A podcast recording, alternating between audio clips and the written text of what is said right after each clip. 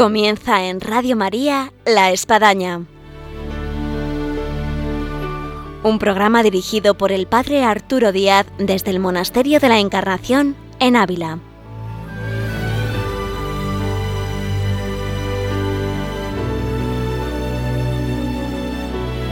Hola, buenos días. Les habla el Padre Arturo Díaz. Bienvenidos a La Espadaña. En esta mañana de viernes tenemos con nosotros en el programa al Padre Santiago Cantera, Padre benedictino del Valle de los Caídos, con el cual vamos a conversar de muchas cosas y entre ellas de algo que atañe a, la buena voz, a los buenos coros y que es la escolaría, que dentro de las muchas cosas que tiene el Valle de los Caídos, pues tiene eh, estas voces de estos niños que nos deleitan con sus cantos. Así que con esta sinfonía de canto, de escolanía, de niños cantores, comenzamos hoy nuestra espadaña. Bienvenidos.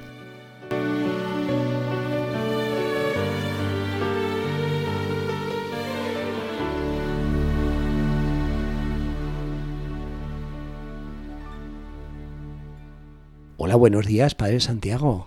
Buenos días, Padre Arturo. Muchas gracias. Me alegro mucho de estar otra vez aquí Exactamente, porque no es la primera vez que tenemos al Padre Santiago Cantera entre nosotros en estos micrófonos de Radio María. Eso es, hemos estado ya aquí en estos micrófonos el Padre Laurentino y un servidor. Sin duda alguna, el Padre Laurentino guardamos grandes recuerdos y grandes anécdotas. ¿Se quiere presentar un poco para nuestros oyentes que, que no conocen quién es el Padre Santiago Cantera? Bueno, pues eh, llevo 19 años en el Valle de los Caídos, en la Abadía Benedictina. Actualmente eh, soy el prior administrador, eh, ejerciendo de, superior. ingresé en el año 2002 y soy un simple monje benedictino que en este momento desempeño este cargo. Eh, llevo también ahora la, escolanía, desde hace unos 11 años, también la, dirección de la, escolanía, de nuestra escolanía de niños cantores. Así que esas son mis funciones principales actualmente. Pues con tantas funciones, Padre Santiago, podríamos hablar largo y tendido a lo largo de este programa. Pero vamos a centrarnos, como decíamos al inicio de nuestro programa, eh, del tema de la escolanía. Pero antes de la escolanía yo creo que una pregunta que está en el ambiente en muchos de nuestros oyentes es cómo han vivido ustedes y viven, porque todavía está ahí el virus, eh, toda esta época y tiempo de coronavirus donde nos hemos visto pues eso limitados eh, nos hemos visto pues eh, encerrados. Cómo ha sido para ustedes en todo lo que supone la abadía del Valle de los Caídos a nivel de comunidad la verdad es que ha sido algo duro eh, ha sido un golpe fuerte que hemos tenido en muchos aspectos, empezando por la propia vida interna de la comunidad y cómo afectó a varios de los monjes. Tuvimos tres fallecidos. Eh, uno ¿Eran de ellos. edades mayores? O... Sí, eran mayores, dos de ellos. El otro era mayor, pero no tanto, y estaba muy bien de salud, eh, pero le afectó muy fuerte. Eh, uno fue el que lo trajo del hospital y ahí pues empezó el contagio general. Pero también fue un tiempo de, de gracia, ¿no? Ver por una parte cómo los enfermos mm, y los confinados vivían un poco como ermitaños en ese, en ese tiempo, eh, en sus celdas, ofreciendo el, eh, sufrimiento de, la enfermedad, los que estuvieron más afectados, eh, viviendo también pues intensamente como, como ermitaños los que tenían que estar confinados, como por otra parte los que eh, atendían al, resto. Antes de, caer ellos eh, o si no cayeron en ningún momento mm, lo vivieron con un espíritu de caridad, de servicio a la comunidad realmente admirable y bueno, pues eh, nos ha afectado también a nivel de nuestra economía. La, hospedería eh, también se tuvo que se ha cerrado y por toda la crisis del sector hostelero seguimos todavía eh, bueno pues con, con ese sector afectado. Y a nivel de, fieles, en aquel momento, con todo el confinamiento, evidentemente, pues eran muy poquitos los que, los que podía haber, en cierto momento ninguno, claro, además estamos desplazados del campo, pero luego en cuanto se volvió a, a mover, a, a, ver una cierta libertad de movilidad ya, empezaron a venir los, los fieles de nuevo y sobre todo los domingos, eh, gracias a Dios, La, basílica eh, asiste muchos fieles a la, a la, adoración eucarística también de los domingos entre dos de las misas. y bueno, en ese sentido, gracias a Dios, mm, una época de gracia. el día de hoy tienen ya abierto el templo en razón de todas las celebraciones litúrgicas de diario. Sí, ya desde que a finales del curso pasado, cuando ya se fue reabriendo todo con cierta normalidad entre mayo y sobre todo junio, ya se recuperó toda la normalidad en cuanto a todas las celebraciones abiertas al culto de los fieles. Lo que sí em, eh, ha variado es que, claro, hay una limitación de aforo. Em, que en este momento creo recordar que son unas 220 personas. sí, claro, el 30% aforo que al menos tenemos aquí y 50% en algunas otras regiones también. Claro, allí es inmenso, es inmenso, porque ¿cuántos caben de forma así sin aforo limitado? Bueno, sentados unas 500, 600 personas, pueden llegar a unas 600 sentadas y estando de pie muchas más. El problema es que ahora mismo no dejan eh, que haya gente de pie. Con lo cual... estando de pie se puede llegar casi a mil, ¿no? Claro, claro, a, mil en la zona alta. de, a veces ha habido celebraciones que hemos tenido mil. Si es a lo largo de toda la nave, en la parte, en la parte baja, mm, ahí podrían caber varios miles también. Y hay megafonía. Lo que pasa que, bueno, no normalmente no se hace más que no se utiliza más que para las procesiones porque también ¿Qué horarios padre tiene por si hay alguno que está escuchando y dice, pues, pues voy a ir a misa o voy a ir a una adoración, alguno de los actos que ustedes tienen? La misa conventual cantada, y cantada por la escolanía o por los monjes si no están los niños, eh, es de martes a domingo a las 11 de la mañana. Eh, los domingos y días de precepto tenemos también misa a la una y a las cinco y media o 5 en horario de invierno. Y tenemos también exposición del Santísimo abierta a los fieles eh, todos los domingos entre el final de la misa de una y la misa de cinco o cinco y media. Eh, luego nosotros tenemos también el rezo del oficio divino, eh, con las horas de maitines eh, u oficio de lectura, laudes y tercias, sexta, nona, vísperas completas. normalmente si asisten fieles es a veces a vísperas a las siete y media. Lo que pasa que normalmente en ese horario está cerrado ya el Valle de los Caídos. Entonces normalmente es gente que a lo mejor se acerca expresamente y nos avisa antes para poder dejarles pasar o que están en la hospedería alojados.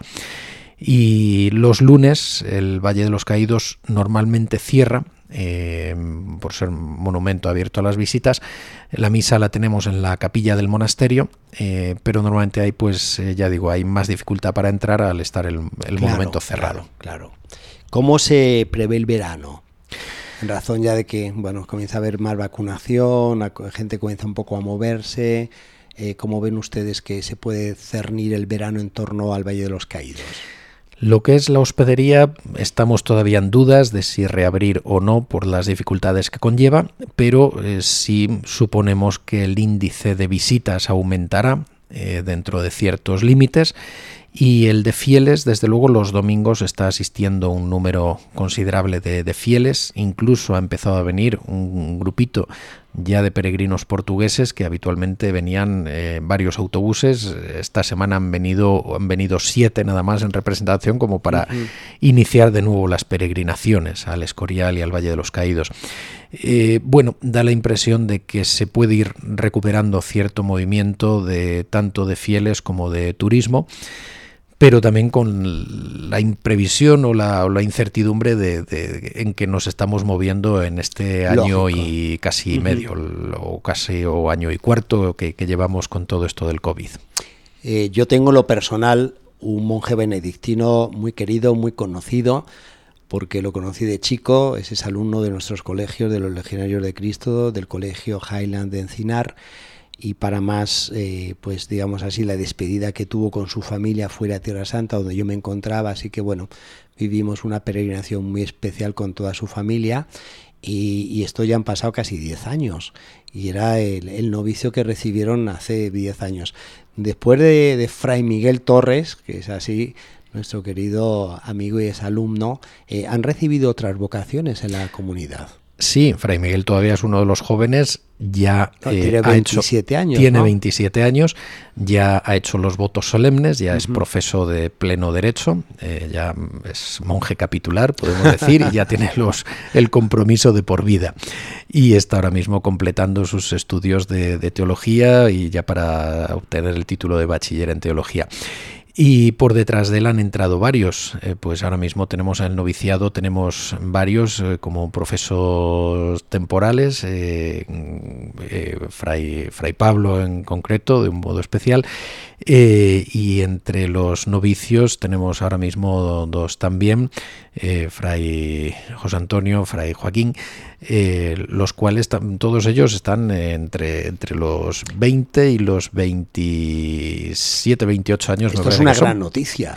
Gracias a Dios estamos recibiendo vocaciones y bueno, van llegando chicos también con inquietud, con bueno, que vamos discerniendo, vamos estudiando cómo, cómo va todo. Sí. Una alegría saber que existe existen novicios, que existen vocaciones en el ámbito de la vida monástica, de los padres benedictinos, de los caídos. Así que desde aquí lanzamos la invitación que si hay alguno que está escuchando nuestro programa y que se hace una experiencia vocacional, pues también el tiempo de verano es un tiempo muy propicio para lo mismo.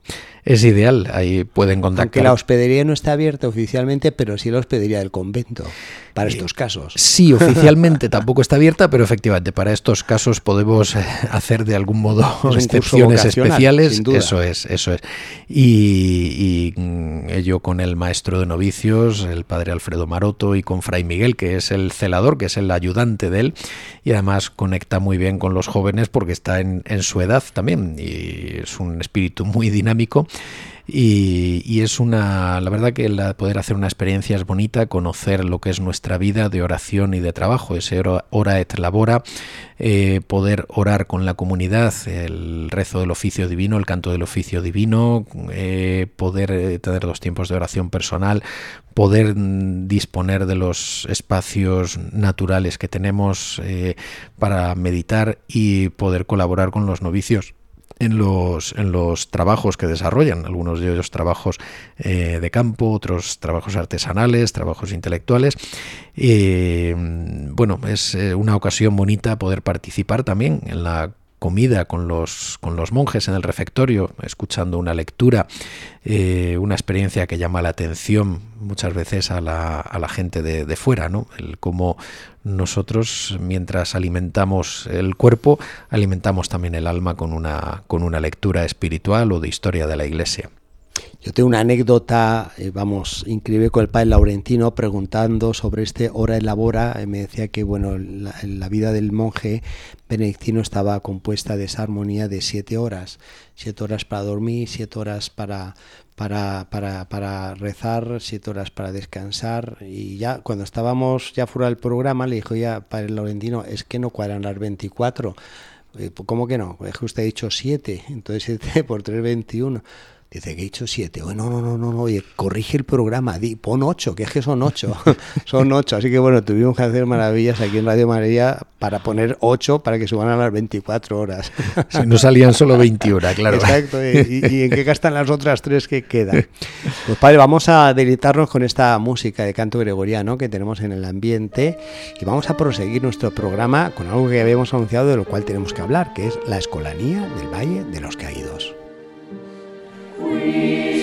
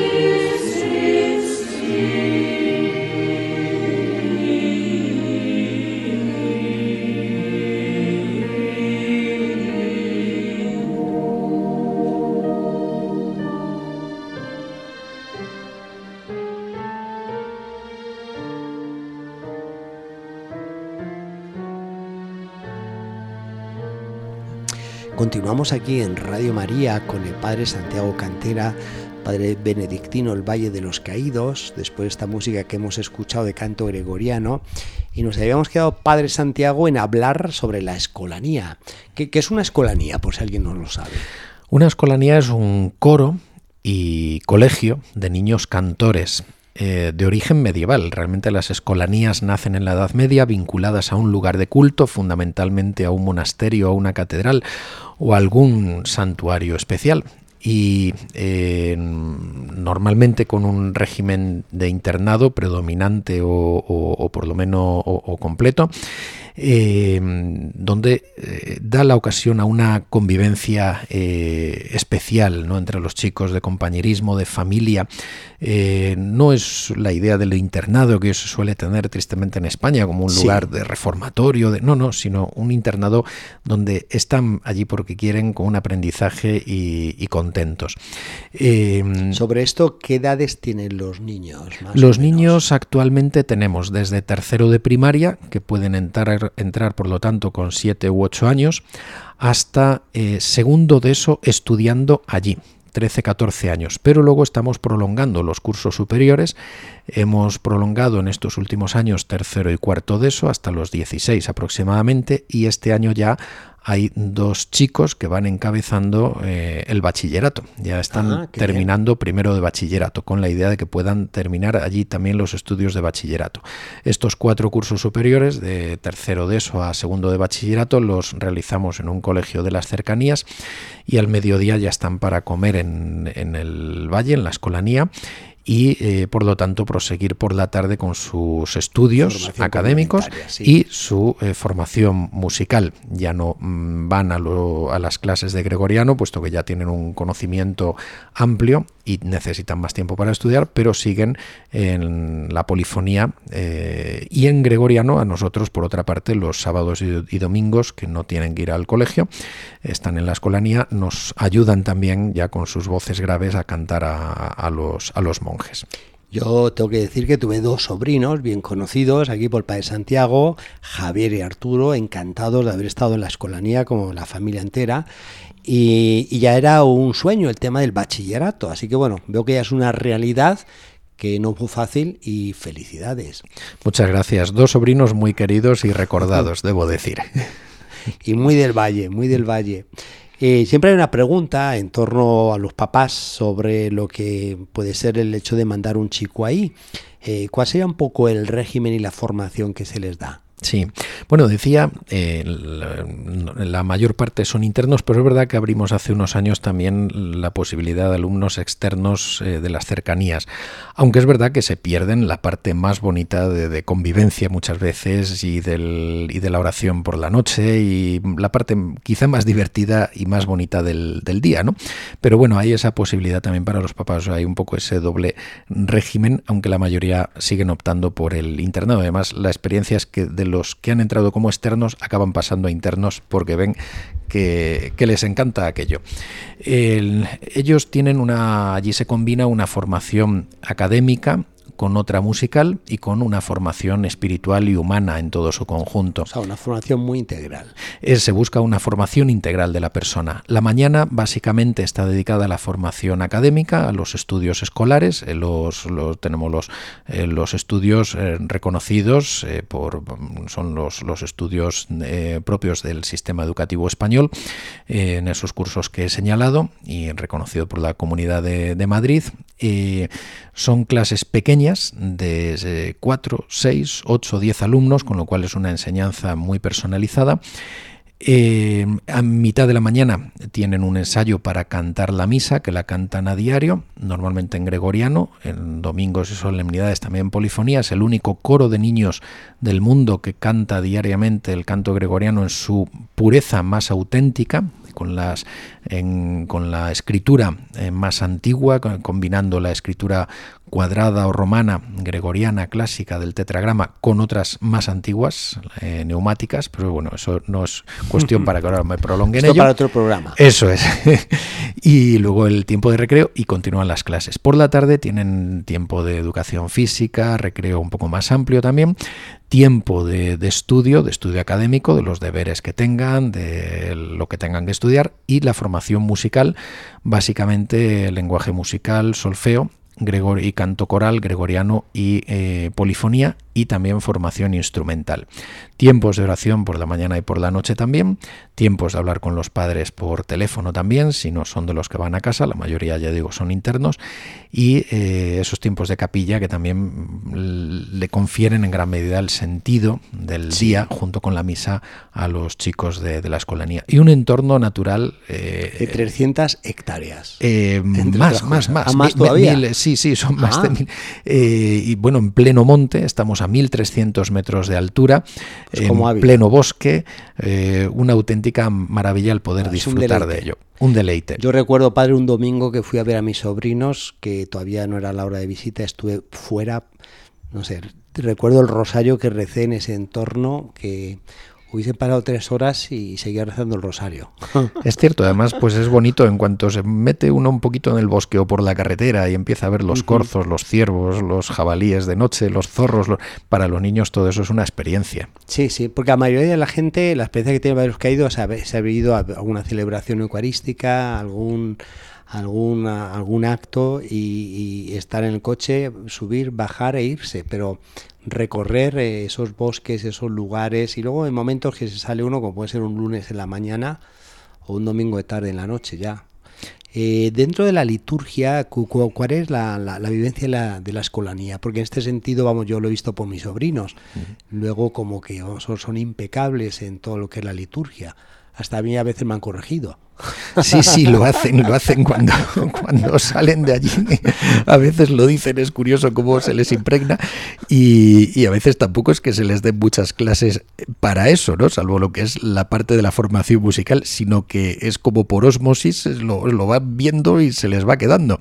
El cómo estar en la misa, el cuáles son las partes de la misa. Bueno, ellos, su participación en la liturgia eh, fundamental es la, la participación como monaguillos o como cantores en la en la Santa Misa conventual de once, que se celebra pues con toda, con toda solemnidad diariamente. Eh, luego, eh, en alguna ocasión participan también en la liturgia de las horas de la comunidad, algunos pocos días al año en, el rezo de, de, vísperas, cuando se celebran de forma especialmente solemne en la basílica, en algunas fiestas especiales del año. Luego algunos de los mayores en, ocasiones vienen también, comparten un poquito con los novicios y con la comunidad y vienen a, lo mejor al rezo de vísperas y completas en algunos días del año con la comunidad, incluso cenan con los monjes. Y, luego también es verdad que el rezo que tienen por la mañana y por la noche en la, en la capilla tiene algunos elementos característicos de la liturgia de las horas. Por ejemplo, el rezo del Benedictus, el rezo del Magnificat, algún salmo, es un poquito, es bastante más reducido para ellos, lógicamente, pero es lo que es un poquito en lo que van participando. Si alguien quisiera contactarse por todo el tema de la escolanía, eh, ¿qué teléfono podríamos dar? Pues podríamos dar, eh, puedo dar el, un contacto que es el 682 648 129. Repito, 682 648 129.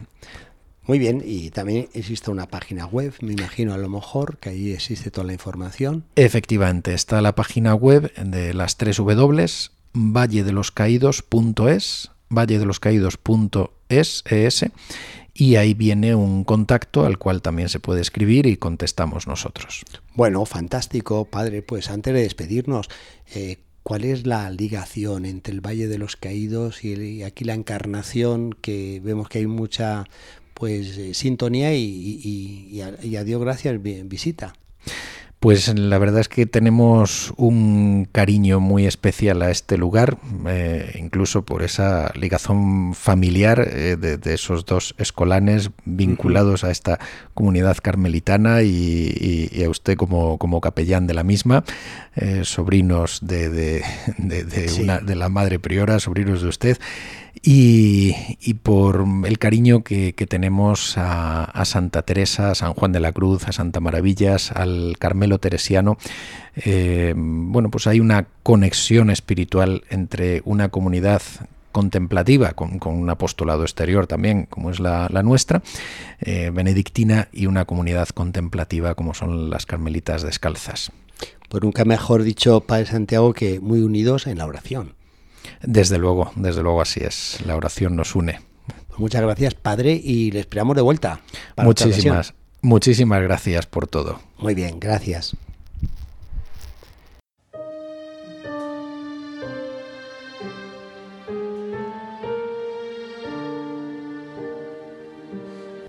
Llegamos así al final de nuestro programa hoy de la Espadaña, en el que hemos tenido al Padre Santiago Cantera, el Padre Prior, administrador del Valle de los Caídos, de la comunidad benedictina, que nos ha podido hablar de varias cosas, entre ellas de lo que es esta escolanía, estos niños cantores que ahí, vamos, se recrean, se deleitan en el canto, la melodía, en la liturgia y con el fondo de ellos nos vamos y les emplazamos en nuestro próximo programa de la espadaña aquí en Radio María el próximo viernes. Dios mediante.